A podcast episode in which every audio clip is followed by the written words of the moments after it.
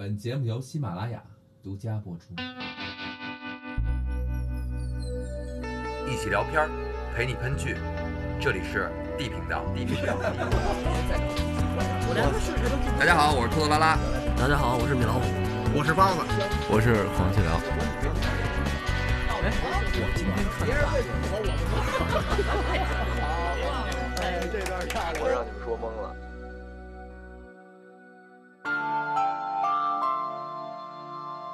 啊，开始了啊！开始，唱起来，唱唱起，唱起。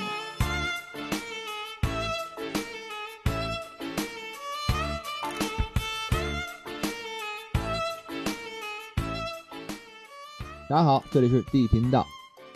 嗯，今天我们继续连麦录一期节目，《恐怖之夜》第二季。得，完，肺炎犯了。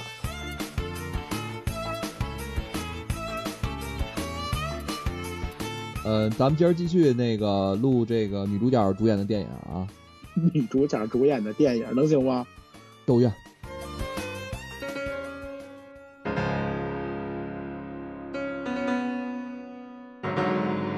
呃，说到这个咒怨啊，可能是好多好多小朋友们童年阴影啊，长大了呢是童年阴影。我我们为了录这期节目啊，专门熬夜那个把咒怨又重新看了一遍。然后他看完之后，他今天哆哆嗦嗦的感慨颇多，有好多话想说，但是先让他等一会儿。咱们先聊点实际问题，就是说最近那个我们这个朋友圈招新的啊，那个有有有想一块聊天小伙伴赶紧加入，因为现在有些人偶像包袱有点重，太膨胀。哎呦，哦，不是因为某些人那个觉得自己要要来一个粉丝的突破吗？这粉丝不粉丝这个问题，大家都是朋友，我们这都是没有那么多事儿。对对对对，有有有些人现在反正是有点膨胀，是不是米老师？没错，太膨胀了。我觉得也是，尤其你们俩，哎，确实需要在节目里多多多的那个发表自己的观点，对吧？但是通过这事儿，我最近发现一个问题，这个人的喜好啊，他真是不太一样。那比如呢？比如说就是嗯，像那个我我认为啊，小姑娘肯定得喜欢那个那个。帅的，也有才华的，有学问的，然后特别彬彬有礼的。结果啊，现在哎，人心不古啊。现在小姑娘能选是肚子大的，度量大，度量大。但是，但是再怎样，小姑娘有可能不太喜欢那种特别贱的，你知道吧？行了，甭甭甭废话了，说咒怨吧，直接说咒怨吧。来，包老师进入剧情。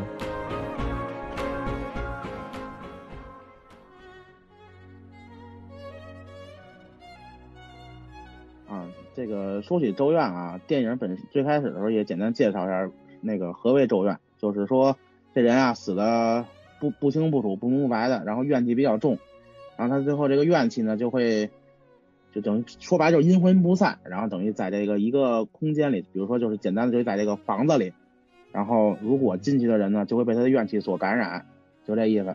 其实你从地缚灵理解这这个这个咒怨这个词的意思啊，其实特恐怖。就是我看到这俩字儿，我就会觉得这俩字儿，哇塞，真厉害，感觉特别狠。我看这怨字，反正能想就能联想到女鬼。你为什么这个怨怨字你能想联想到女鬼呢？怨妇吗？行行行，那接着接着说这剧吧。那说起这个咒怨啊，那咱们就简单介绍一下这个咒怨是怎么形成的。本身那个主人公呢是刚雄，还有加耶子跟俊雄这一家三口，嗯，但是这个女女主角呢，打小呢就是性格比较孤僻，然后成长过程当中呢也没有什么朋友，从小到大就一只黑猫，然后陪伴着她。但是小姑娘呢，这个确实比小小的呢在感情方面成熟早一点，在她大学的时候呢，暗恋她同班同学叫小林俊介。我觉得你这话说的不对，那那。小小的大学也该开始练了，有可能小小的那会儿需要女生给的暗号强一点才知道是吧？你喜欢我，小小的那会儿还是贪玩。是你，这是包包老师的自己的大学是吧？我们可不是，我们是特别就是搞对象是正事儿。啊，我有可能是特别贪玩那种啊，那不太一样。然后呢，这个加野子当时呢还用一个小本本啊记录下来了他跟。他的暗恋对象小林俊介的这个故事点点滴滴，其实就是他单相思吧，他也没什么故事吧。对，单相思。对对对对对，但是这个单相思从单相思这方面，然后把他那些故事放大一点，就就类似于这个是吧？就是他疯狂的喜欢这个小林，但是呢，小林最后与就是他们同班的一个其他的女生结为夫妻了。对，就是一个他爱他而他爱他的故事。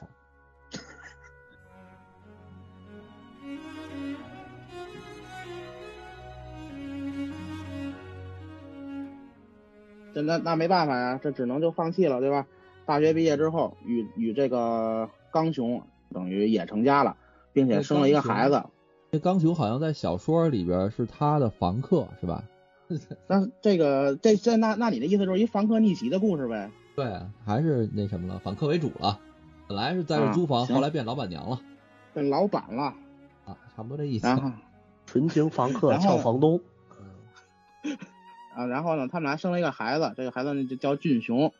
但是好巧不巧的啊，就是这加野子的初恋对象啊，对，暗恋对象竟然是他儿子的这个老师，我觉得这是故意的。这是编剧故意的，是吧？其实我觉得加耶，这是加野子故意的，选学校时候故意的。对，我觉得这就要是我，我肯定也这么干。就是，你知道你也求点联系吗？啊，你那意思是加野子还是个新机构是吗？你不心机不心机吧？那肯定是我执念好的，希望儿子跟跟他学学啊。啊，就希望就还有点念想是吗？但是之后这个刚雄啊，其实还想要第二个孩子，嗯，但是呢，一直就没有怀上。他是他就只能是去医院检查一下身体，现在现在不也这样吗？对吧？最后确诊是他患有一种疾病叫少精症，不是不能这个生育，他只不过生育率比较低。对对，但是他这人吧，疑心病有可能太重了，他当时就怀疑这个俊雄到底是不是自己的孩子，并且回到家中，他也发现，他因为他怀疑嘛，所以他就去翻箱倒柜，然后他在这个过程当中，他发现了加野子当时记录他大学暗恋的这个小林俊介，就等于他发现了这个加野子的日记。这个翻看别人日记的毛病可真是要了命。并且他等于是嫉妒心太重了。之后呢，就是一连串的对加野子的虐待也好，还是把自己的儿子杀了也好，总之，这个咒怨的这个故事的起因，就是因为刚雄怀疑自己的妻子出轨，然后儿子不是自己的，然后把妻子跟孩子都杀了，自己也自杀了，然后这样形成的这个咒怨这个故事。啊，这等于说现在说了半天，其实是故事背景，就是小说里提到的故事是如何起因的，对吧？故事基本就是从这儿开始的嘛。嗯，并且他们算是这部剧的真正的主角吧。之后出的所有故事都是围绕这几个人展开的。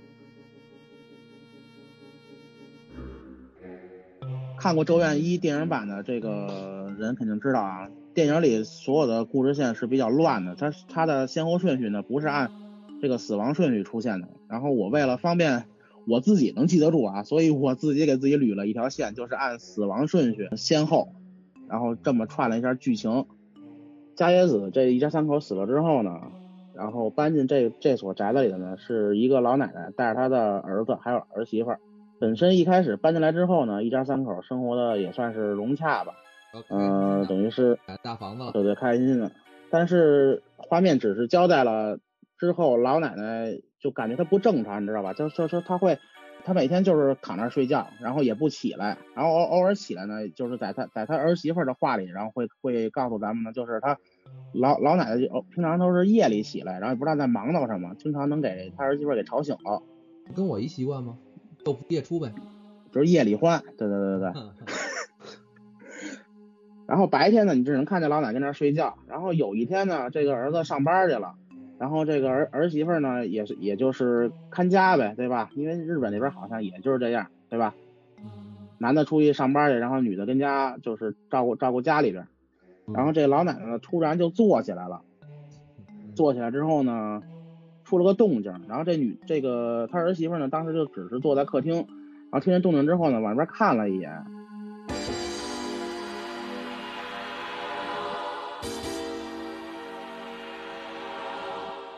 当时当时这老老老奶奶呢也没有什么动静，只不过感觉有点木木讷，就是面无表情，老年痴呆了，就是，对对对对对。这会儿呢，突然的二楼出现了一个声音，就是就是有脚步声还是什么，反正有有个声音。这个儿儿媳妇儿呢，就是因为家里大，没你这么活泼。这因为这个家里呢就这一家三口，然后这个儿儿子上班去了，那没有别人了。然后这儿媳妇呢听见二楼有动静，然后也是有点害怕吧，但是没没办法呀，她就只他就去二楼看一眼去。然后当走到一楼半的时候，然后正好是拐弯嘛，楼梯拐弯，然后一转过去呢，就看见有只黑猫，当时他就吓一跳，因为家里没这东西。然后同时呢，这个黑猫又被一只手伸出来给抱走了。嚯！这只手呢还蓝不拉几的，反正当时 那个那个光线打的啊，本来看这猫是松了一口气的，结果这手一出来就紧张了，特别紧张。他是这样，他走到这个楼梯的时候，楼梯的拐角处有一只黑猫，吓了他一跳。但是呢对，但是呢，同时也松了口气，因为毕竟是动物嘛，可能是家野猫跑过来跑进来了。但是就在这时候，一双一双手伸出来把这猫抱走了，这吓了他一跳。不过一般人都接受不了这个，但是这个受害人就是受害人，他必须要受害，所以他就硬着头 硬着头皮就上了二楼了。到二楼二楼以后呢，他们二楼有一个小的卧室，呃，画面是这样，他走到卧室，战战兢兢的走到卧室门口以后，打开门，往里迈了一步，然后这时候卧室里传来一声特别惨的猫叫，紧接着是这个被害人的惨叫，然后画面就切掉了，这就是第一个被等于。就等于就切到她老公回来了。他死了是吗？呃，半你可以这么理解吧，反正画面就到这儿就截止了，就就切掉了。哎，继续。然后等于她老公晚上下班回来之后呢，叫了好几声，发现妻妻子也没大也没原因，然后等于呢看了眼自己的妈妈跟那儿还反正睡觉呢，他以为就没没什么事儿，一切正常，然后他就去他就上二楼找去了，因为一楼没找着嘛。然后到二楼之后呢，他就发现妻子躺在床躺在那二楼的那个不是一小卧室嘛，躺在二楼小卧室的床上。他晃摇叫唤半天，然后又又又摇晃又叫唤的，反正是他妻子也没什么动静。就在他以为没动静，妻子死了是死的时候，妻子眼睛突然动了。对，其实这、其实这点挺恐怖的，这这个画面。嗯、它整体的氛围就是营造的就是比较恐怖，包括光啊，你我听你们说的就是这这个桥段啊，我马上想起一首那个日本那个动漫里面那歌，每天下班回家看到老婆在装死。啊，你说这个我我也看过，其实真的我我要回来媳妇儿这样的话，我第一反应就是，嗨，这不就是博同情吗？快学好了。其实啊，那个当当时这个感觉其实挺吓人的。你看，比如你想你回家发现你媳妇躺床上，睁着眼睛，目光呆滞，然后你过去怎么晃他都不醒。这个时候呢，他眼睛突然动了，就只有眼珠在往你的身后看。这个时候，其实这个画面是特别吓人的。那那嗯如果要是我遇上的话，我会化解，我不会就是说跟着他，他让我看我就看，我肯定是白说话吻我。因为他恐怖在哪儿呢？恐怖在不是说他躺在这儿，也不是他睁着眼，是他睁着眼看的不是你，看向你身后，这个很恐怖。那个观众朋友们，我只能帮大家到这儿了啊，这不是听众朋友们，我只能帮大家到这儿了。我努力的想把这个气氛缓和下来，但是他非得这么聊，然后这么聊吧。他他他确实很恐怖，因为他妻子不是看着他身后嘛，然后他就顺着这个眼光，并且他身后的衣橱里传来声音了，然后然后他就他他就是想把这衣橱打开，但是他想打开这个时候呢，他身后这个俊雄反正也是不老实，就哒哒哒哒哒又又又又出动静了。当他想转身朝向这个声音这方向的时候，突然天就暗，也不是天就暗，他的面面色就阴沉下来了。对我给王老师，我给你补一下这个这个剧情，这个导演刻画更恐怖的点在哪儿？就是他媳妇儿看他身后的时候，他也慢慢转头想看身后，结果他转回头分手以后发现身后什么都没有，但是再转回来的时候，他妈的那个巨熊出现在他俩腿俩腿中间了，俩腿中间了，对，这就吓一跳。哎，我记得好像俊雄是出现在那个墙跟那个墙跟床垫子那中间了，是吧？对，啊，他妈挺个人的，就那段。我我听你这么一说，这个这个导演也好，编剧也好，他真挺厉害的。就是他好像把我们那个点给你错乱一下。你们俩讲的时候，至少我以为你回头看见什么了，结果他一回头没有。当你再转回来再下去，对吧？让你好不容易就从观众的角度来说，你本来想想等着一回头看见什么，结果你什么也没有的时候，这个心情刚刚平复一点，可是当你再转回来，猝不及防啊。但是这个俊雄躲在这个墙角吧，我我觉得是理所应当的。为什么呢？你想啊，之前是俊雄从那边跑到这个墙边上，对吧？对。然后紧接着镜头就就就就给了一个全景，等于是从侧面照到这个男男主角对对着这个衣橱子，然后然后这个他的妻子呢躺在这个床垫子上。正常情况下，我就想到这个俊雄应该躲在这个墙边上，为什么呢？这个他跑过去了之后，他为了拍不着他，他只能躲在那个地方。为了拍不着，合着躲摄像机呢。而且这个对啊、而且这个导演就是这一部片就让我记住人家的名字叫清水虫，人家这个吓人啊是一套接一套的。这男的被一转头被这俊雄吓一跳，靠在这个衣橱上以后，他的衣橱门不是开着的吗？他这个男的眼睛一直看着俊雄的正前方，衣橱开的门在他的呃身后右侧方。这个时候呢，导演怎么怎么怎么来来刻画这吓人呢？就是你会发现这个镜头从右侧方那边慢慢的会伸出一个影子来，来遮住这个这个男主角半边的脸越来越黑，然后这个男主角呢眼睛就是慢慢的惊恐的，就是黑眼珠在动啊，往他那边往侧边看，就这点也也也是刻画特别吓人，就告诉你那边又出来东西了，那边出什么呀？出来什么没没给你拍全了，但是你能清楚的感知到那边他妈又来脏东西了。脏脏东西。总之呢，这个男的还有他妻子呢，都着了道了。就在这会儿，他妹妹过来去过来看，就是探亲来了吧，也跟他哥一样，进屋之后就就就找找来找去的，一楼都没找着，然后也想去二楼，然后刚想去二楼的时候，发现他哥正正从楼梯上走下来。他当时第一眼看他哥的时候，他哥也神志不清，然后他叫唤了几声，然后他哥这个你你可以看见这个眼睛有神了，同时这个他的意识也恢复了。嗯，当他当他哥恢复当当当他哥恢复意识之后呢，就极力的想让他妹走，你什么都别管，现在你就走，就从这家出去。然后然后就这样，他把他妹给轰出去了，也算是暂时逃过一劫。他把他妹轰出去的时候，有可能他这个使劲使大了，也把这加加野子跟俊雄给轰出去了。哈哈对，对，然后这会儿这会儿这个男主人应该是被这个这叫呃刚雄附体了，有点那有点那个感觉，因为他一直在念叨嘛，什么什么孩子不是我的什么的。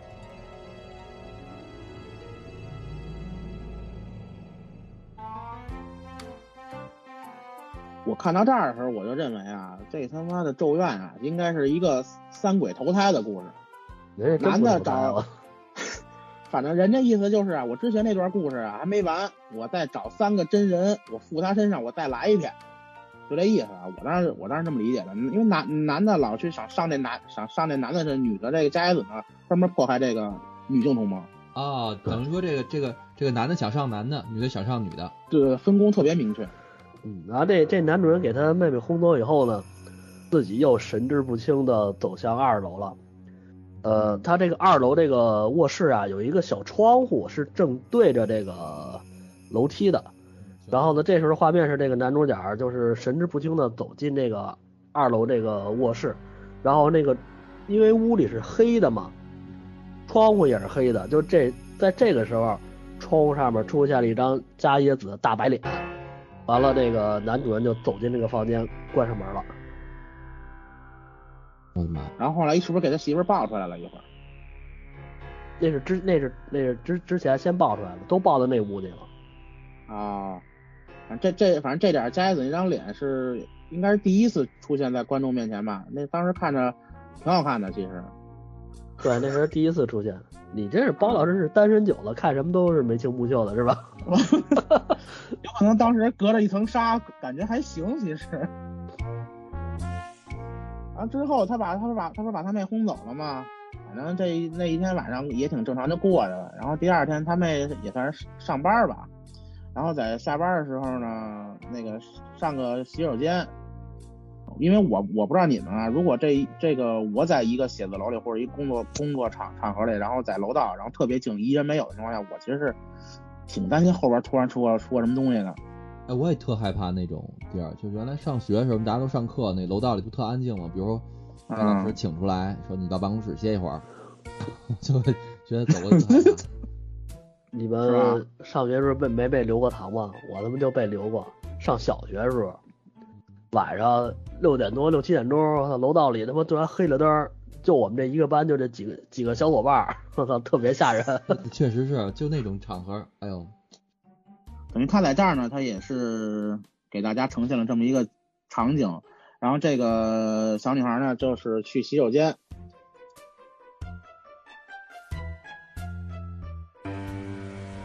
她去洗手间的时候，他他就已经听见他身后有人跟着他那种那种动静，就是脚步声。鬼片的定律嘛，进洗手间必有鬼。然后他在洗手间呢上，他也接完手了，然后正想走的时候呢，接了一电话，看他看的是他哥，他还摸摸摸西摸西一下子，然后那边他他哥也没出声，就是那个嘎嘎嘎嘎嘎的声音，就是骨骼动的声音，也不是骨骼声嘛，就是那加椰子那个声那个出的声音，那声音我也不好形容。这个整个咒怨最标志的，呃，它最经典的声音，就是就像之前山东老师那个美姨唱戏一样，呃，咒怨这个声音也是这个这咒怨这几代片儿的一个经典吧。只要这个声音一响起来，你立马就能想起这部电影的声音。嗯，呃，这个声音怎么形容呢？我形容不太好，它有它有点像那种喉咙发出的那种干呕的声音，也有人说这是那个刚刚雄对，也有人说这是刚雄在扭断加耶子脖子时候发出的这个声音。那为那为什么不是撅腿的声音或者撅手腕、撅胳膊的声音呢？这撅撅撅脖子你他妈跟撅胳膊声音不一样吗？你多大手劲儿撅腿？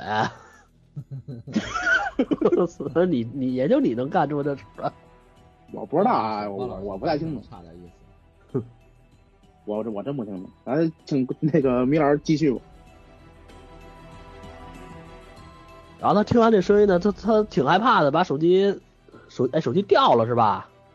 买他手机手手机放回包里，他就往外跑，跑的时候呢不注意，他那他包上那熊掉出来了，掉地上了。他回头想捡那熊的时候，他隔壁那个那那个厕所那那小间儿门门门开了，然后加椰子这黑影就从那个那小间儿往外在蔓延，嗯，然后加椰子这个头发这这也哎不算是头发吧，反正就大概其出来没有五五厘米这黑影的时候，他就已经认定了这他妈玩意儿太脏了，扭头就跑。他找保安去了哈。他等于也算是想求助一下。然后保安大哥呢，意思就是你搁那儿待着啊，你看我的。保安也是啊然后保安也是胆儿肥啊！我要是这大老保安，我可能 大半夜的不敢往这儿跑，尤其是女厕所。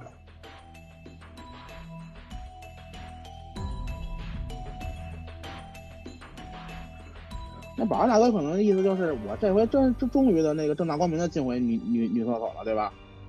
对，然后保安去保安去厕所了，然后他他一个人就在留在这个保安室里看监控。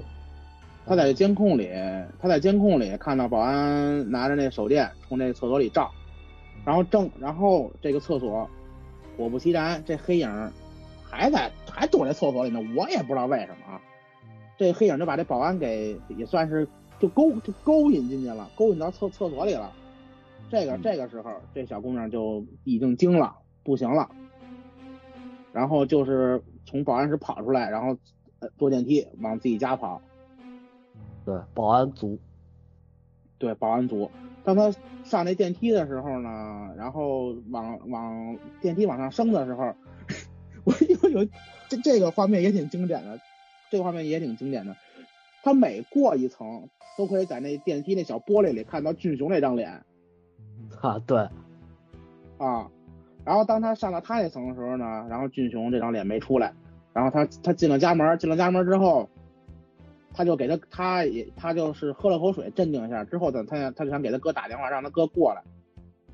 当他刚拿起电话的时候，他没拨出去，然后他电话响了，然后是他哥给他打的，然后然后他哥的话里呢就是我到家门口了，然后你们家具体是几门儿？然后他他刚跟他哥说完，门铃响了。你说当哥哥能不知道妹妹的具体住几门吗？我就不知道我妹他们家几门，每回都得问。你这是脑子不好，然后他去他他从猫眼里看他哥的这个这个身身影了，然后他开门之后什么都没看见。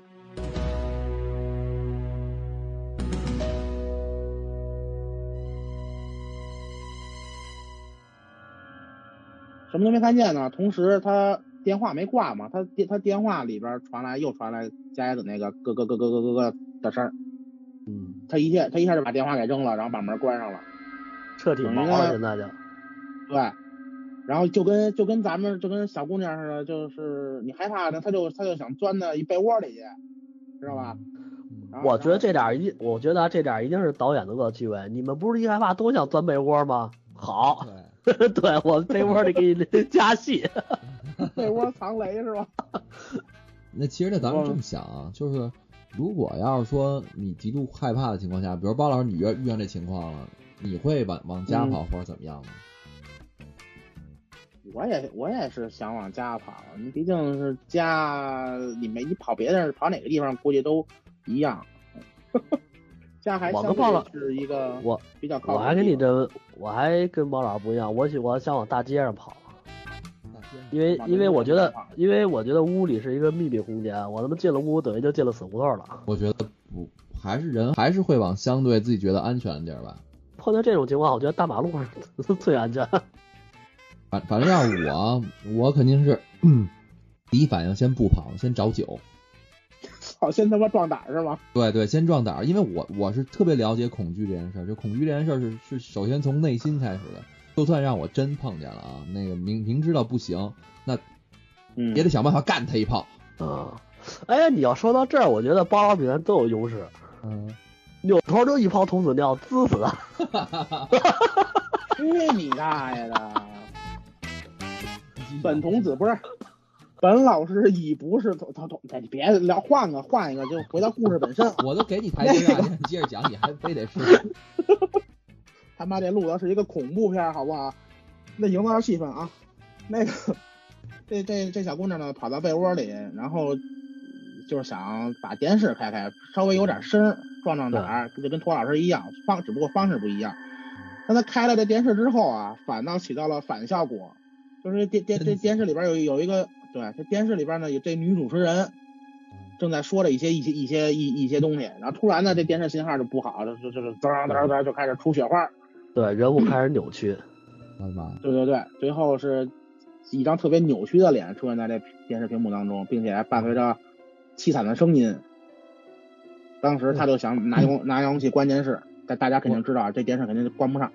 我有一次就是看电视，就是电视可能信号不好怎么着，有一个演的一个人的那人的脸就扭曲，吓我一大跳。是吧？你钻，你别钻被窝。我忘了我算没，我没没不是那么那么害怕，就是当时一回头，哎呦机灵吓一跳，那正好看还是扭了，我忘了，有这么印象。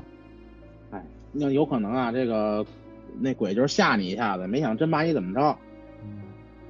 不过咱们这女，咱们这个女主角这个一系列反应弄得还挺，我看电影时候感觉还挺萌的，看着姑娘就觉得萌。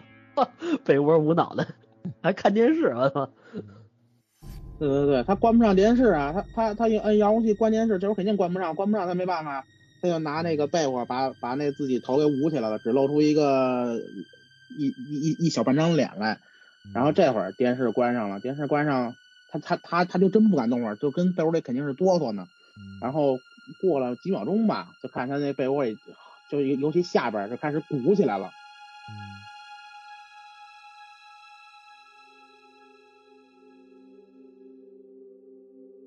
然后他把他，然后他撩开那个被窝看了一眼，就看见了那佳子那张脸，这回看的特别特别清楚，佳子那张脸确实挺好看的。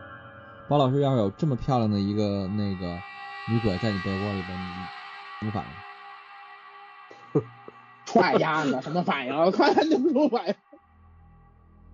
好看不好看，是不是？但他毕竟还是鬼，就是那个粉，那这个粉打的可太多了，这张脸太白了，真真挺吓人的。你说这个被窝里一点光没有，你能看出他长什么模样？你说丫这打了多多多多少粉，对不对？嗯，而且这个告诉咱们一件什么事儿，就是说你碰见鬼，你钻被窝可以，但你一定不能躺着，你要趴着，趴在被窝里，这样有什么事情，你你趴着情况下，你能直接弹起来，躺着你就起不来了。弹起来，就意思就是撅着，对，啊趴着你腿使劲，你能蹬起来；躺着你你起，我看看。哇塞，你们都研究这么细，继续吧。啊，等于这小姑娘呢就是这么死的。然后之后呢，故事应该就是衔衔接到这义工这边了，就就等于是之前不是不是有一老奶奶嘛，她儿子呢临在在出事之前呢，给她找找了个义工，等于社会组织，然后去过对对对过来照顾一下她奶这个她母亲了。然后呢，这个义工这来的来的这天呢，确实这屋子太乱了。为什么？因为这个他儿子跟他女儿呢，就跟他儿媳妇已经死好多天了。然后呢，这个义工啊，我觉得义工真挺牛逼的。这义工干了一个单位的一个公司的活儿，真的嗯，就把一特别乱的屋子能能给归的明明白白的。然后呢，他就是照等于他把屋子收拾完之后，这个他去给老奶奶就跟老奶奶说两句话吧，突然他就听见楼上有有楼上有动静，对，然后他顺着这个声音，然后上二楼之后，当时这个镜头吧，就是交代，就是一步，他每一步都交代的特别清楚，包括他的那个背景音乐，还有这个这个是如何，他他他用他用何种方式去吓你，他他在这点是描写特别到位的。对，其实还有很奇怪，还还有很奇怪一点，就是这个义工上到二楼找到这个壁橱以后，发现这个壁橱是是被拿胶带从外边封上的，哦，那谁封的呢？这个好像剧里没有交代。老太太，有有这有可能，因为老太太已经神志不清了，她把这个胶条，她把这个胶条全揭了，然后把这个壁橱开开之后，在里边发现那只黑那只黑猫还有这个俊雄了，当时她吓了一跳，反正吓得不行，就往楼下跑，跑到楼下，然后他他他他是想叫这老太太呀，他叫这老太太的时候，突然发现不对劲儿了，老太太看突然盯着天花板。然后，然后，然后他回头一回头看有一个大黑影，就是加野子那黑影，然后等于是在他脑顶上，然后他，然后他他一下就是往边上闪了一下，然后加野子加野子也没搭理他，加野子等于就是慢慢的向那个向那老太太就靠靠近，然后这女这个义工就晕了，嗯，然后这个镜头就转转转转换到义工晕了之后，义义工晕了之后呢，这毕毕竟他是一个社会组织嘛，他是有领导的。他的领导呢来这家去看一眼，然后去来这家看一眼工作这个义义工的工工作情况来。等那领导来之后呢，发现他的员工晕倒了，然后这个老老老太太病人世，他就报警了，然后来了一堆警察，嗯，其中呢有一个探长长得跟毛利小五郎似的，嗯，也是留个小小八字胡，然后胳膊上套一，他们就日本警察是胳膊上老套一那那东西是吗？跟个袖箍似的。嗯跟咱们街道大妈一样。嗯，然后这个这些警察呢就把这屋子翻了个遍，但是他们也没有突破口，但是他们是通过翻看之前的档案，确认到这个加野子、刚雄、俊雄是如何死在这个房房间里的。他们警察在警警察在这个翻找屋的时候，发现了上一任这个两个夫妻的尸体在阁楼里。啊，合着之前一直尸体都没没被发现，对，哇，尸体是在阁楼里，警察来了以后发现了尸体。并且他们在跟这个义工，因为义工昏迷了嘛，然后警察来了之后就把义工接到医院去了。然后警察在跟这个义工交谈过程当中，义工说这个他还看之前看见一张照片儿，这张照片呢就是加野子、刚雄、俊雄他们他们一家三口的合照。对，对，然后等于通过这种点点点点滴滴的线索，然后他们在档案里翻到这个这个案情了，然后通过这个案情找到了当时负责这个案件的这个警察。此时这个警察呢已经辞职了，但是呢他们的意思就是你这个事儿应该你你知道最清楚，所以还是你来帮助我们一下去调查一下这个案这个案这个案件。嗯，强行送人头。然后其实这个已经辞职的警察呢，一家三口也是生活挺美满的。当时他的小闺女也就是小学吧，还是没到小学这么一个年龄小学啊啊，就小学行。然后呢，这个当时警方找到这个警察的时候，已经一一说起这事儿来，这警察当时就表情就很凝重。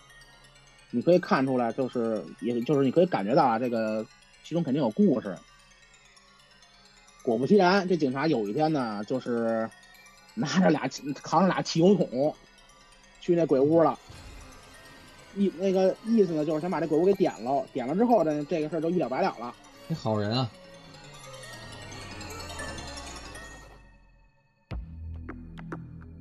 但是这会儿呢，电影就用了一个另外一种方式去介绍这个故事，就是这警察突然一瞬间就穿越了。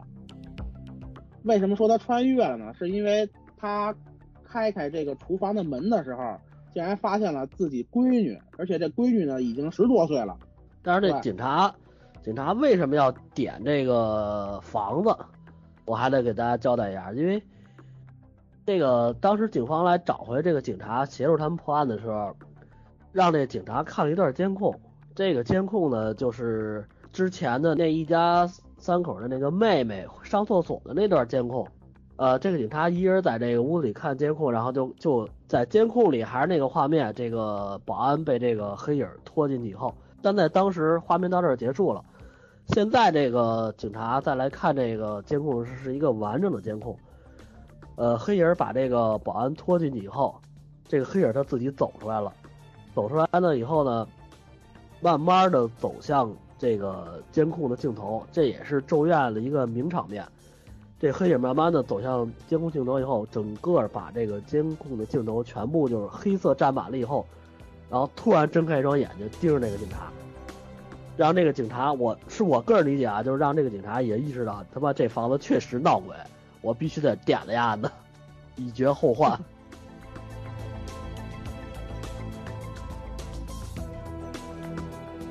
所以他就展开了后续的这个行动，要拿着汽油桶去烧这个房子。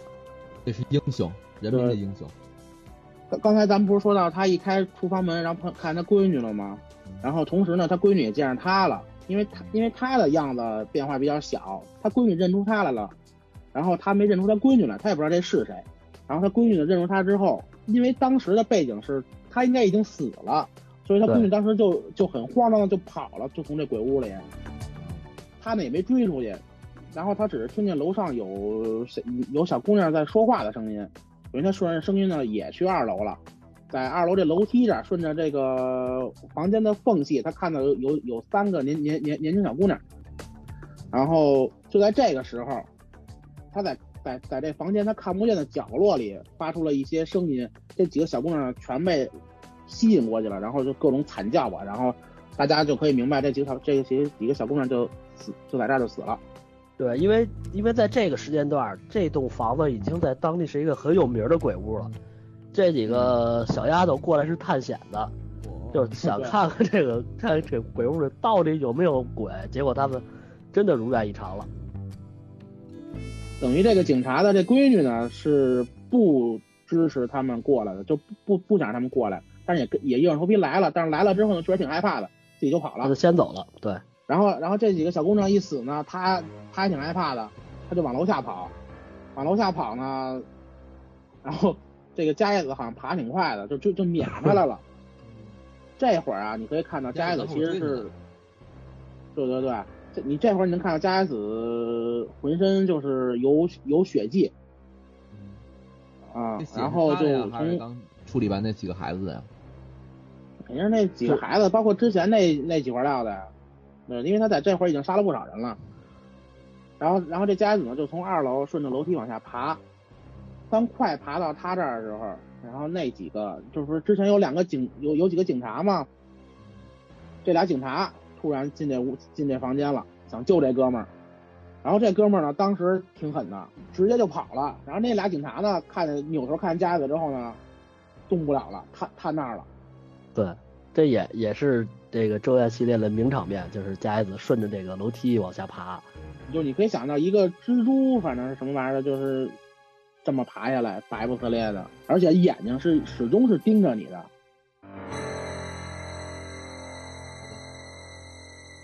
然后，然后呢，这两个警察就死在就在就在这个时候领盒饭了。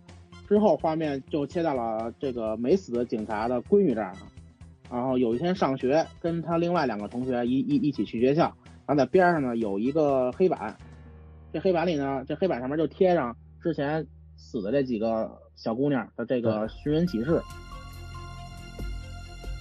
因为他们因为他们关系都比较好嘛，然后小姑娘还特意去寻人启事那看了一眼。因为她知道这个三个小三个女孩是怎么死，就是失踪之前去的哪儿，然后然后怎么着来着？然后他就在家歇了，他就一直没上学，他把家里的所有的窗户全都拿报纸给糊上了，就其实就跟疯了似的，是吧？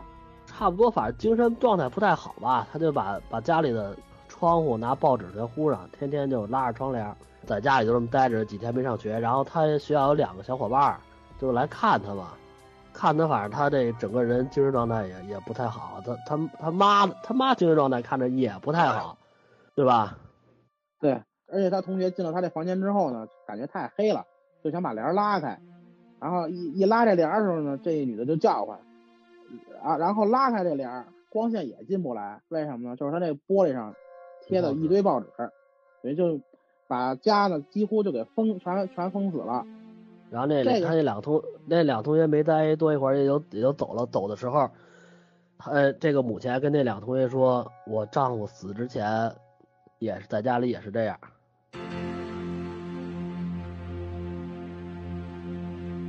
对对对，等于就在这儿也中了邪了呗。对，而且也就是潜意识告诉你，这小姑娘也肯也也要死了。因为她丈夫死之前，就是在这一段也也也是同一句话，就交代了她丈夫死之前，她丈夫也也是这么死的，然后并并且也是告诉大家，其实他闺女这这会儿也肯定是死定了。是这样啊，那他那俩小姐妹走了以后，然后镜头来到了晚上，晚上这个小女孩一人在家，她自己把窗户窗帘拉开，她想看一眼外边。她拉开窗帘以后，她不糊都是报纸吗？那报纸糊的不严，会有会会有各种漏洞，然后突然就会发现外边有几张就惨白的脸从那个漏洞看起来。这这三张惨白脸就是他之前死的那个三个同学。哎，这三个同学就来晚上来来找他来了，这个给这小女孩晚上也吓得也挺那什么的，他就赶紧跑跑到跑到他爹的那个神龛前面，在那在那躲着。特别惊悚的看着那个三个小姑娘，完了就在这时，咱们的加子就出现了。加斯从神龛里探出来一个头来，就是他脑袋给他给给他蹬到那个神龛里去了。哎，可以，这个小姑娘就死了。小姑娘其实她是对她三个朋友的死有愧疚。对，因为其实她是知道她这个三个朋友失踪之前是去的哪儿。但是她呢，她也没去跟警方，或者说没没去跟人家属说这个事情。当在这点啊，当时我也没太看明白，这个鬼其实也不太厉害。就这就就他死这三个同学吧，就连那日本那纸糊的门都穿不了，还得还得拉开。他们这不行，你加叶子法力多高深啊，从哪儿都能钻出来。但是换句话说，我想问问你们俩，就是如果说有类似的情况，你们先走了。然后剩下剩下那哥仨留那儿了，死了，你会愧疚吗？我不会。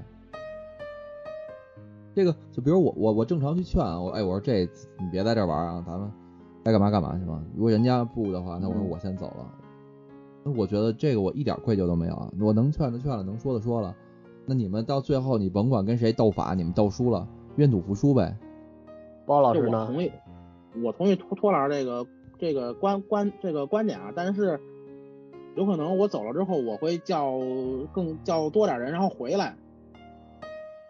那那你这样说是有一个有一点我我不理解啊，就是说人家明明想在这玩，人家不想更多人，可能就比如说人，不管说人家是为了找刺激也好，还是为了什么目的，假如人家没遇危险，你弄一大堆人回去，不是给人搅局了吗？对，包老师，我觉得你这观点是基于你知道结果的情况下，你可能会这么干，对吧？就是在不知道结果情况下。遇见这种问题，我觉得啊，这个托老师这代表一一大部分人的想法，还有一部分人，我觉得他们会怎么想呢？就是我当初为什么没有劝住你们，导致你们引发了后边的这个比较悲惨的结果，所以我会自责。不是啊，就就我的理解是这样的啊，就是每个人对危险的预知或者说是概念是不一样的。有的人嗯为什么他会就是平安的度过这一生？比如说在乱乱世当中，就因为他他对危险的预预警能力他比较强，他比其他人更知道危险什么时候会来，或者说现在很危险。我觉得如果要是这个这个小姑娘呢，提前已经感觉到了这个事情确实挺危险的，然后她走了，然后之后她会找人回来，他一毕竟他人多，他这胆儿也大嘛，对吧？他回来找看一眼来，我觉得那那那包老师，我给你设计算是很正常啊。。嗯包老师，我给你设计一场景，嗯你想一下，假如说有一天啊，嗯咱没事儿干，你跟我还有你你女朋友，咱仨嗯吃完饭了说闲着没事干嘛去？咱去玩个嗯密室逃脱吧。那好吧，走吧。啊然后吧，结果我操，一进去我就感觉不对，我说这个这个地儿不对，这肯定有问题。但是你说你带着女朋友来了，你也不能说跟着我一块儿走了，那女朋友特别想玩，你们俩就你们你们俩就说那我们俩去，你回家吧。我说那我走，我走了，走走到一半我琢磨这不对，这他妈包老师带着他女朋友，万一真的我这预感要是对怎么办？那我我于是呢我怎么办？我给米老师打一电话，米老师说呢就我自己，咱俩也救不了啊，那怎么办？给包老师前女友叫来。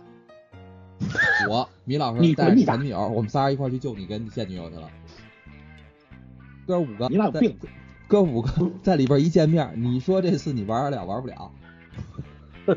你你你你你你疯了吧你？你这就没嗯没有尴尬，就愣创造尴尬，也得尴尬。不是，不是这情况，你觉得我这么做是对的吗？你是挺欠的，是这样，托老师设定是错的。托老师设计场景其实有有一系列电影，不是就是这个吗？叫《死神来了 》。你会觉得他是神经病，他这有什么事儿玩个密室逃脱？你也不玩，你走，我们玩我们的，是不是？对对，我觉得正常都是这样。对，但是吧，有有有有些时候是这样的啊，就是我如果我平时因为咱们是有是有基于信任的，如果我信任你呢，那肯定行，那我肯定听你的，那咱换一个密室不就完了吗？就是非今儿非得玩它。不是你你你还刚才有一个特殊点，是要是你我米老师，咱们仨可能就好协商。那是问题，你带着女朋友呢，你女朋友他们家比如说住住河南，专门从河南开车来的，就为了玩，结果让我给搅了。那只能换个方式补偿他了，对不对？啊这确实挺你会为危险的。你会为了哥们儿，然后可以让女朋友去，因为我妥协是吗？你是对我是真爱，看出来了。如果 不是不是，咱们这这个互相都有信任的，对不对？你肯定不能平白无故的忽悠我，对吧？如果你说的我害有怕了，我真害怕了。对啊，那所以那我肯定得理解你，对不对？而且这个事情，那咱咱一块儿来，咱一块儿走呗，对吧？咱换个地方玩会别的去不行吗那？假如说啊，哎，现在就是，你女友非得玩，我就非说真的，今儿绝不能玩那么欠呢？你们不，我不不是说我不玩，我叫你们俩也不能玩。这时候大家咱仨僵住了怎么办？那肯定，那我不能让我让我这个女朋友去冒险去，对不对？那我肯定是走，退一步，是你女朋友非要玩去呢？拖着她也得走。对，拖着都得走，这事儿有危险，那肯定不能不能去冒险去。咱哪怕过两天，咱一块儿一块儿更多人过来玩来，你也不能今今天你也你也玩不成了。完了，事后发现屁事儿没有，什么东西也没有，女朋友吹了。米老师你发现，那你那米老师你发现了吗？其实就是包老师的他这个倔强的精神，其实是他最吸粉的原因。不是你你并你你你不能确定你当天晚上会不会有事情，对吧？你只你只能说你走了，这个没有事情，我觉得就这是最好的了。行，包老师接着接着接着，咱下边该谁死了？等于现在这个去过鬼屋的人几乎死的差不多了，就这个义工没死了。当时不是说了吗？他昏迷了，然后报了警之后呢，他就去被拉到医院去了。拉到医院呢，现在也算是神志恢复差不多了。然后这大姐呢，也是壮着胆儿，也不大，也不算大姐吧，这这这个女演员长得还挺漂亮的。你看谁都漂亮。这女演员长得有点像郭晶晶，但比郭晶晶好看。然后呢，她看评论，还有人说这加叶子长得像杨幂呢。有那么大脑杯儿吗？咱某没注意。在某一个角度下，好像是挺像杨幂的。我我我看了一眼，在某个某一个镜头，对对对。然后那个义工呢又回到这鬼屋了，他回干嘛去了？你是你是问我的吗？你还是要接着说呢？我也不知道啊，他回干嘛去？他是这样，我跟你说，啊，病好了，心情也好了，准备给自己这个梳妆打扮一番，然后跟这个闺蜜出去那个聚餐。在她洗澡的时候，这个名场面又出现了啊！我就这个场面给我弄了一堆阴影儿。就是她洗头的时候，他妈的这加埃斯在后边摸她后脑勺。对，这对这，你们看这个，当时镜头里就一就一只手捏着后脑勺，就这他妈的膈应我好长时间。尤其是我家里没人，我他妈的洗头的时候，老他 妈觉得是不是后面有人摸我？因为你洗头放洗发水儿，你睁不开眼睛是吧？对呀、我这都特看过膈应。网上的一个一个小幽默集锦，就是那个那哥们儿在露天的地儿洗澡，然后有一哥们儿躲在后边儿，他那个一一冲飞那个洗头水儿，完了那哥们儿就往他往他脑上再倒，啊，这我看过。永远洗不完。完了，这洗漱完了以后呢，出去跟闺蜜吃饭。闺蜜吃饭的时候，又碰见俊雄了，俊雄又吓她一激灵。吓还他妈吓我一激灵呢！他好死不死，他他妈躲人饭桌底下那桌布底下，在那待着，那跟那抽着。对，然后她那个闺蜜是，呃，俊雄他们家的什么老师还是什么来，我我记不清了。反正是她那闺蜜去了这个鬼屋了，完了给她打电话来的，她一听去了那儿，她就追过来了。追回来以后，发现她她来晚了，她的闺蜜，她跑上二楼，碰到那个卧室的时候，发看着那闺蜜正被加埃子往那胳膊上蹬的，还剩一还剩一双脚在这晃悠呢，对吧？哦哦，对对对对对。然后他就要跑是吧？等于完了不完了不是完了呢，这还是人家这哥们儿讲哥们儿义气，冲进那柜主想救他那女朋友，哇，哦，结果他冲上去到那个一抬头到阁楼那儿，发现已经晚了，他女朋友什么什么女朋友，她闺蜜已经被蹬走了。完了这时候就她闺蜜蹬走那个方向，加一子爬出来了，这时候她才想跑，对吧？那这这加加耶子消化也太他妈快了吧！嗯，然后他就跑到这个鬼屋这门口，跑到门口的时候呢，加耶子也是从二楼爬上，突溜溜溜爬，跑挺快的，对，他动弹不了了。这个义工呢，就等于瘫在门口了。这个加野子呢，慢慢的一一点一点爬到他跟前儿来，然后爬到跟前儿的时候呢，加野子这脸突然就是从煞白变成就是恢复人模样了。当时那镜头是这么交代的啊。对，就是从这个一身一脸的血，这个加野子恢复成那个大白脸的加野子了。对对对我看到这时候，我总感觉好像加野子没有想要想要杀的意害这个思是吧？对，好像没有这意思似的。然后这会儿呢，佳子就消失了。当佳子变这个脸呢慢慢变成煞白的时候呢，佳佳子同时就消失了。当佳子消失之后，这个故事呢并没有结束。这个义工呢还是看向了这个楼梯，在楼梯拐角一楼半这地方，这个刚雄站在那儿了。你这老娘们办事不力，我来。对，等于这这是第一次啊，这个男鬼要冲女女女同胞下手。之后呢，这个刚雄慢慢走向这个义工，然后最后的镜头呢，就是他拿手去掐这个义工，等于是镜头交代的就是就是义工是被这个刚雄给杀了。然后在这点就有一个，反正是我我我我我就我感觉吧，这义工跟加耶子长挺像的。这个刚雄杀义工呢，也也是在重复之前那个故事。为什么我之前有一概念，就是这这个三个鬼是三鬼投胎，然后重复他之前那个故事呢？就是最后这个结结尾给我闹的。刚雄呢，呃把义工给杀了。据说是这样，就是加耶子嫉妒这个义工，然后呢想让他体验一下自己当初是怎么被折磨的，所以他没有亲自动手。他嫉妒义工哪儿啊？可能是嫉妒这义工的勤劳，生活美好，因为这段嫉妒是小说里写的，可能小说里会对这个义工这个人物有更丰富的一些侧面描写，但是在电影里没有体现出来。有可能因为这个义工也是大学生，有可能这个佳子对他大学的生活耿耿于怀。有一故事第一部到这儿就结束了。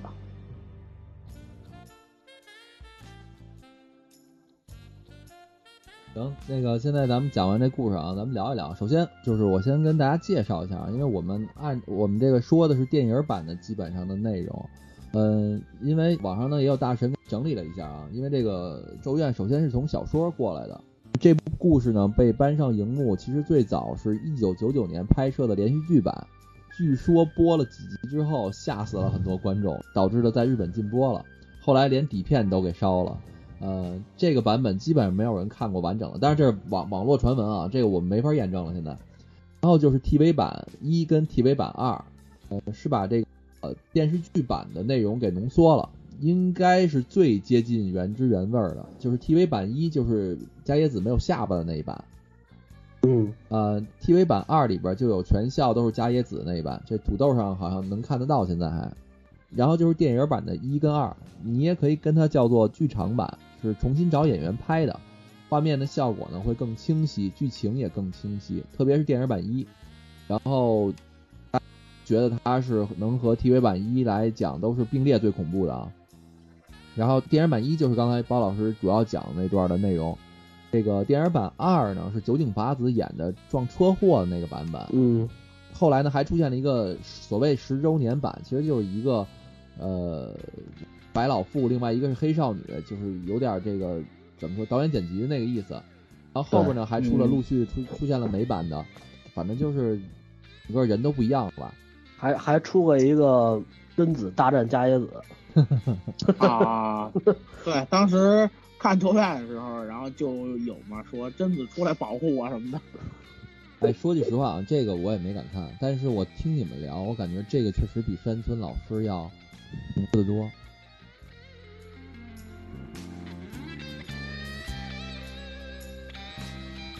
对他恐他恐怖在气氛营造上嘛，嗯，而且他不是气氛这个，我觉得他这个导演真的是动了好多脑子，如何能让人更害怕？那还是说是赢在故事上了？那我觉得，我觉得不是赢在故事上，我觉得他就是赢在这个导演充分了解你这个被害人的心理。你看鬼片儿。你看完鬼片以后，你你老自己吓唬自己，哪个点会出来鬼，哪个点会吓唬你一下，他充分的把握住这些，就让这个鬼该出来，这个时候出来他妈吓你一下，就纯粹是为奔着吓人去的这片。我觉得这故事就是米老师在上一期那个山村老师说的，就是说鬼片我们现在就考虑如何更吓人。这叫清水虫，这个导演。已经把这个如何被吓人发挥到了一个极致了。对我估计他们真是就是像就像咱们哥几个似的，现在坐这儿聊，完他们就聊怎么能更吓人，如何去去把这个吓人的手法给。其实它故事内容其实挺简单的，就是鬼屋的故事，特别典型的。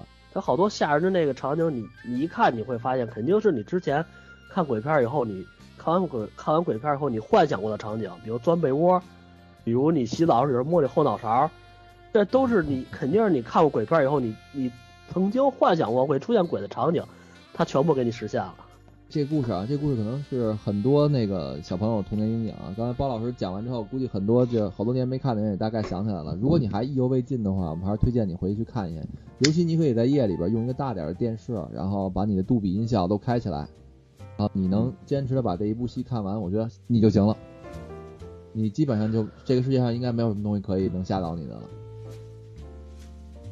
对，看完《咒怨》以后，好多的这些场景会印在你的脑子里，会影响到你日常的生活。比如刚才我说的这个洗头的问题，你们仔细仔细想想，会不会影响到你以后自己在家洗头时候？还有一个场景也是我特别膈应的，不是第一部里的，是第二部里的，我记得，就是这个这个刚雄啊，把 J.S 分尸以后，不是扔在一个垃圾袋里吗？嗯，这个场景是晚上。人你走过垃圾站的时候，那个垃圾袋会他妈动，会朝你 朝你过来。就这个，就这个让我他妈的弄得我这个有一段时间晚上我就躲这个，我走走离垃圾堆远一点啊，我他妈离垃圾堆远点，特别膈应。那其实我听完你们讲，尤其米老师你害怕几个点，我发现了这一部《咒怨》它其实也是一个怎么说，强烈的虐狗影片。你你首先说洗头你害怕对吧？就是为了省水也好，我们为了防加椰子也好，请跟你的女朋友一起洗澡，扔垃圾也可以一起去啊。你这样的话，不就完美的解决了你这些问题吗？那你这不是下一个人，你这是你你就是如果那个拉拉一下带了一动，你就下下俩人。对，你说你如果是真动了啊，你带着你女朋友，你想跑你都跑不了。你要有一人你一人你肯定跑了，俩人你跑不了了。俩人不跑，我操！你看那个，你看那个动了，对吧？哎，对你女朋友昨晚碰见近视眼，什么什么走近一看，啊一推往前是吧？我我我我之前之前是是是谁说的？是托老师说的吗？我只要跑不是最慢那个就行了，是不是？这是小新说的。但是我我觉得啊，这个为什么说最多就是童年阴影呢？包括很多那些老的鬼片，就是给咱们的感觉肯定童年阴影，就因为咱们咱们当时看的这个时候，咱们的年龄都不大，然后呢，就是心智也不是很成熟，所以呢，当时我小时候看任何鬼片啊，我就反正我肯定有好几天缓不过来，尤其是现在心智成熟了，吗？没没问题啊，现在看这都没有没有什么这个触动了，现在都已经。对，而且当时一是年龄小，二呢是我刚看《咒怨》时，我看的是他的那个 TV 版，TV 版拍的要比这个电影版尺度大。你看电影版里边这个加野子，再怎么着他脸是全乎的，TV 版他妈下巴没有。完了这个 TV 版里还有一段比较血腥的，是这个电影版的里边没有的，就是这加野子的那个暗恋对象小林一家是怎么死的。这个电影版里没有，TV 版里是什么呀？是这个这叫刚雄去这个小林他们家，当时小林的妻子，我想想啊，是小林的妻子正在怀孕呢，这刚雄直接就在家里给他妻妻子来了一剖腹产。哦，这有点恶心。对，这个就是所以说 TV 版的这个尺度要比这个电影版的要大好多。你的童年都看过些什么呀？我有一段特别爱看鬼片，看过好多叫得上名来的吓人的鬼片，基本都看。哎，不是啊，那那个有个问题啊，你像电影版啊，加野子他这脸是全乎的，他有下巴，他嘎嘎嘎嘎嘎的。你这个 TV 版你没下巴，你这声音也嘎嘎嘎嘎嘎的，你这个是咋出来的呀？这个你这是要聊科学了吗？这个片儿成功的，我觉得两大要素，一是这个特别直观的这个视觉冲击力，恐怖镜头可以说在鬼片里边算是最多的那一种了。这个鬼随时随地会出现，无论是这个没有下巴的加野子，还是这个大白脸的俊雄，都是在最直观的冲击你的这个视觉神经，让你吓人。第二呢，是它的配乐，配乐烘托这个气氛，在鬼片里边儿很重要了。不信，如果你要把加野子出场的那个 BGM 换成那个好日子，你肯定就不吓人了嘛，是吧？就是不管是这个加野子这个上下阁楼发出的声音，还是这个俊行出场时的这个 BGM，还是他这个经典的这个这个喉咙这个声音，都只要这个声儿一起了，就会让你头皮发麻，然后联想到那些吓人的画面，整个人都不好了。林老师，那你看过这么多部吓人的影片，你觉得这《咒怨》在你这个你这个表里边能 top 几？咒怨我觉得怎么也得进前三了。top 一前三，我觉得前三可能都是咒怨一二三。哦，我他是这样，我看鬼片大部分都是亚洲这边的。他们我觉得我我看完以后，我总结他们他们有一规律，就是泰国的那边呢，就是基本都是什么呃心灵邪恶什么导致引生出来的鬼。然后呢，咱们国产的都得有一个有一个故事，有个前因，有一个因果报应。嗯嗯，对对对就，唯独小日本这个，我操，就是纯吓人，没大不了。就是为了吓人而吓人 啊，没别的东西，就是为了吓唬你啊！但是《咒怨》其实还是有它的故事性的，因为咱们刚才说了嘛，这个电影是打乱顺序的，就是打乱这个死亡的先后顺序的。因为有有很多人就说啊，看完《咒怨一》的电影版之后，不太了解这个这他在说什么，就是捋不清楚。他突出的出在这儿，就是说，你看，你看其他，包括你看《山洞师》也好，你能知道是一个完整的故事啊，前因后果怎么样，因果报应。嗯到了《咒怨》这儿，你看完了以后，光剩吓人了，它具体是什么因什么果，并不重要，在这个故事里，最重要的点就是你被吓死了，是不是？呃，有可能吧，但是我还是觉得啊，因为之前我我我说就是我吓人，我比较我比较不怕那种直观的吓，我我比较怕那个就是事后这这你你想，我我我比较怕这个。就如果说啊，就是咱假咱假设它是一个完整的故事的话，它最后是结尾到结尾在这儿。假如都没看过那个《咒怨二》的话，我觉得它留这么一个开放的结尾是我觉得是是最好的。就是这个故事或者这个咒怨远没有结束，比这个义工去把它终结了要强多了。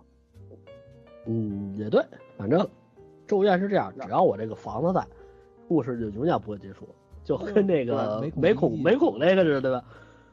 我不知道这个日本他有没有说专门弄一个咒怨这房子当一景点儿啊，跟那个美孔似的，弄一大大房子。肯定得有啊。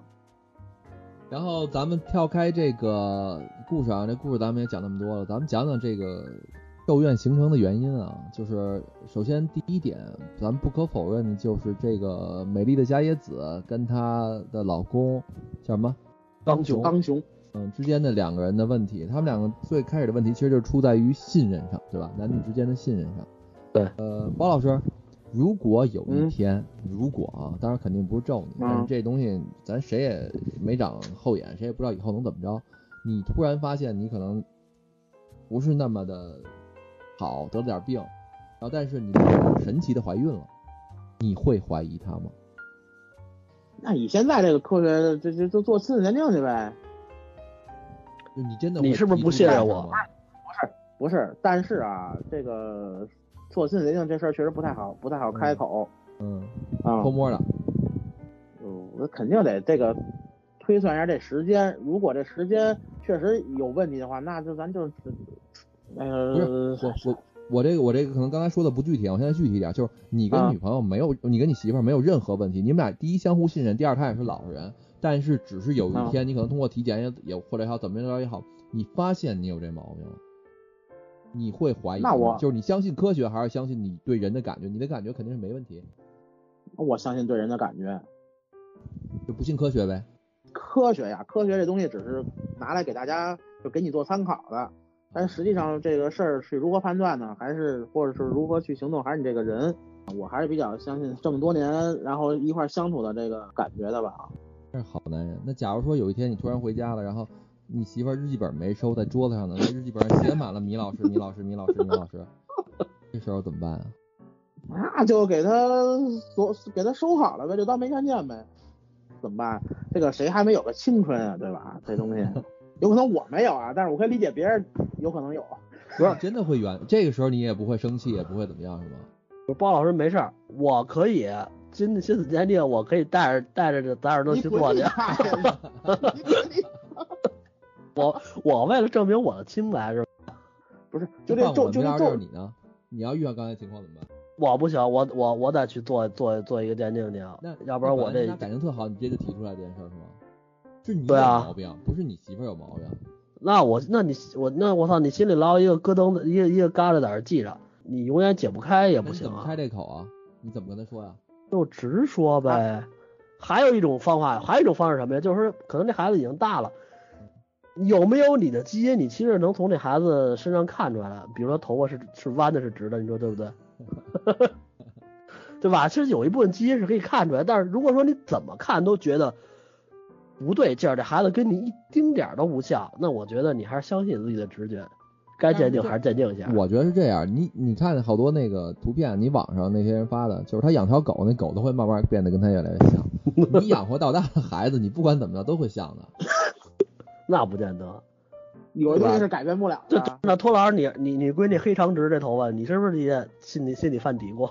我不用嘀咕，直接打死他妈。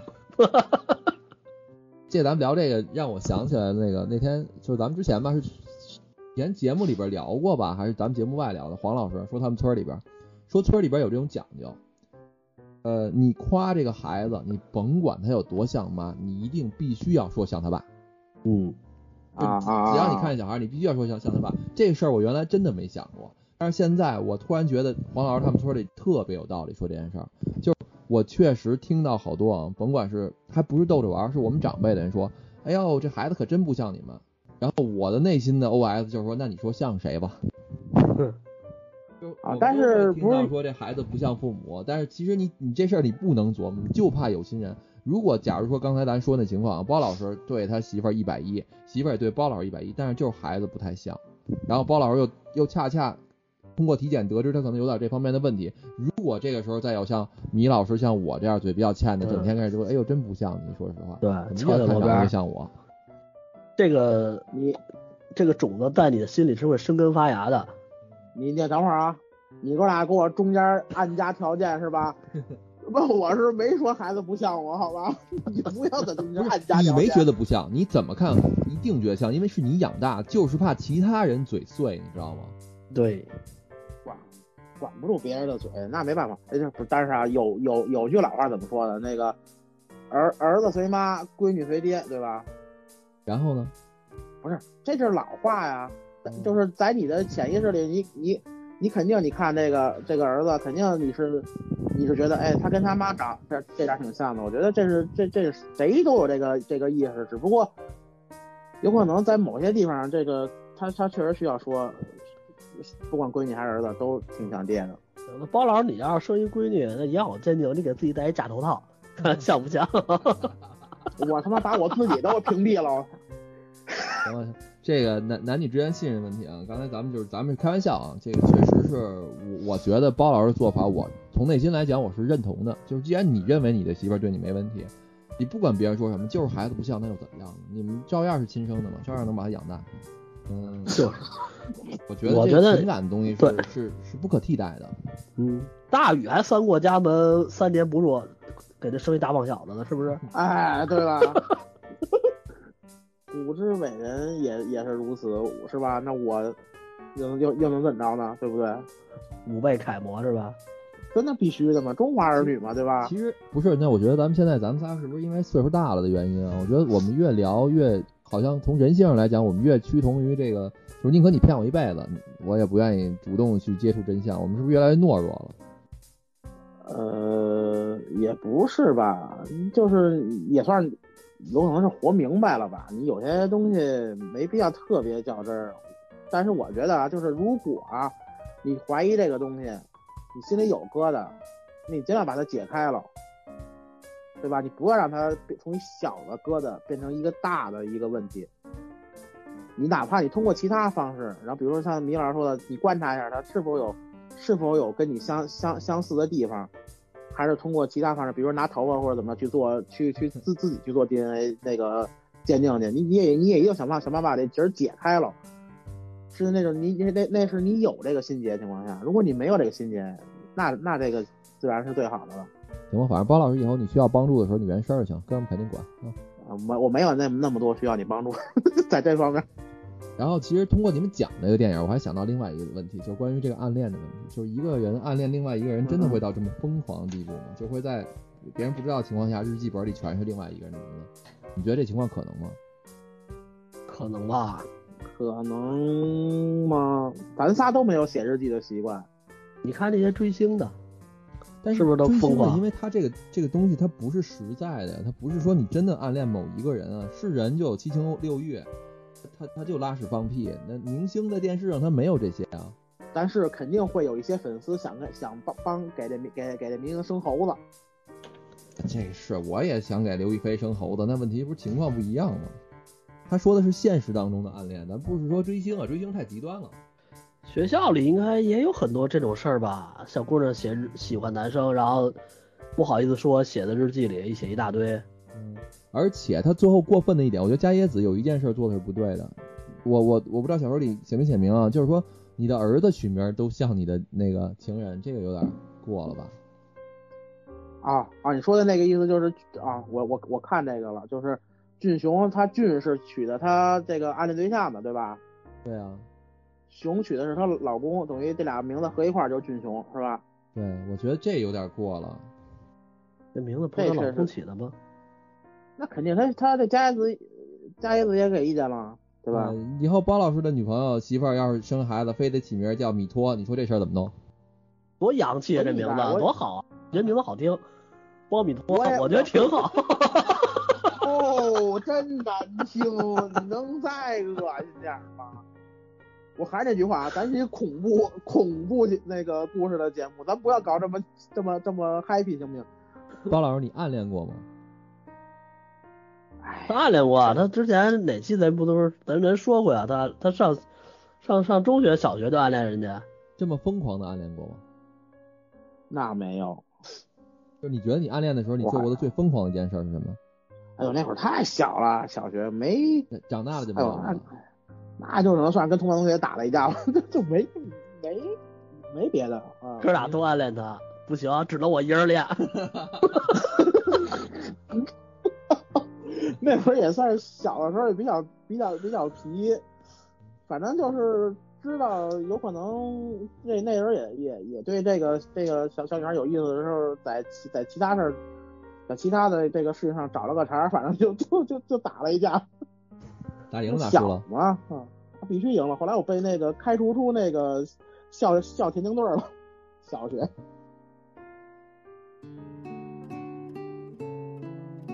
行啊，这期时间也差不多啊，咱们陆陆续续聊这么多，反正总结一下吧，就是这个《咒怨》确确实实是非常吓人的，因为你听过我们上一期山村老师之后，你两期节目你对比一下，你明显就发现，呃，山村老师可能还是走了一个传统的一个故事起因、经过、结果，一个因果报应非常有一个非常明显的过程，而这个《咒怨》能够给人留下这么多印象，不是因为它的剧情，就是因为它单纯的场面跟它的吓人步骤的编排上。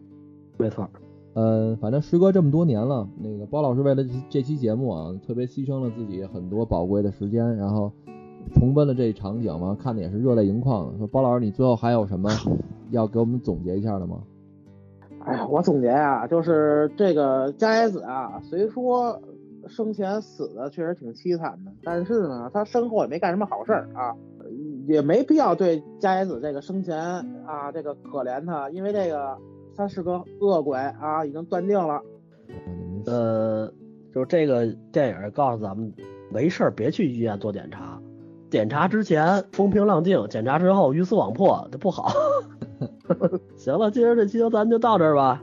好，那个今儿这期节目啊，咱们先到这儿，感谢大家收听。嗯，然后有喜欢聊天的小伙伴们可以加一下我微信啊，完后我拉你们进微信群，咱们一块儿没事儿逗逗贫吧。好，感谢大家收听，这期节目先到这儿，大家拜拜。拜拜。拜拜。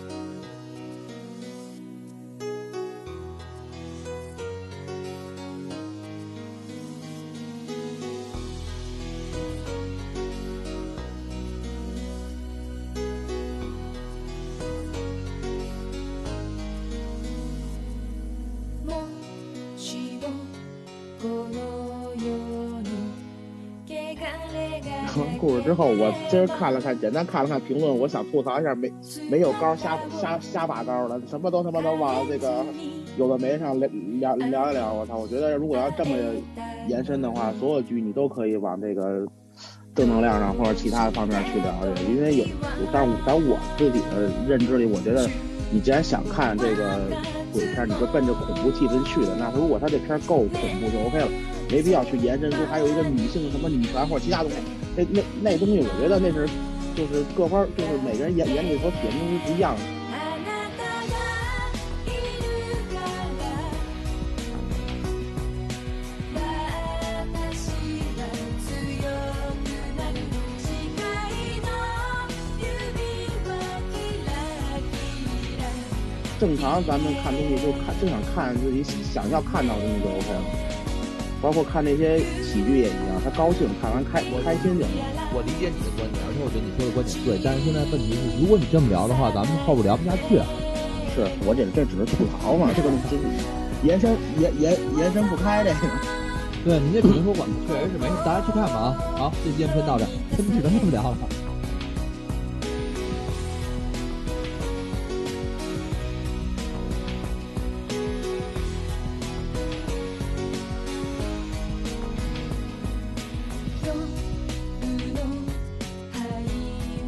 片儿跟女人没关，但你也跟硬往上靠关系，也是一对啊女性爽女性爽片儿是吧？那女性把女性也爽了，关键是他不光持って話すくらい好奇害死猫，对吧？中生活中一些需要注意的小毛病。小毛病，我操！就是你别给好奇心行吗？你打一顿可以，别打死。 尽量打都别打，这个怨气太太重，挨喷了有。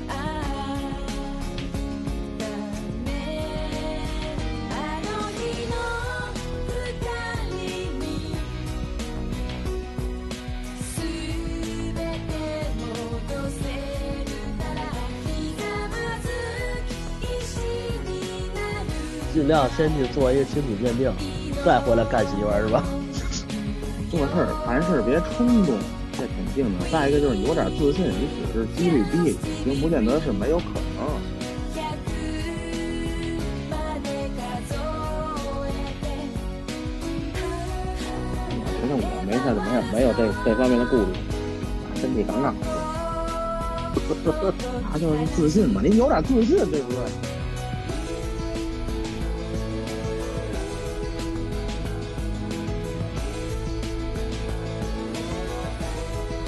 问，问就是爱，就是深爱。还说话吻我，什么玩意儿，乱七八糟，神经病吧你！疯了，他今天。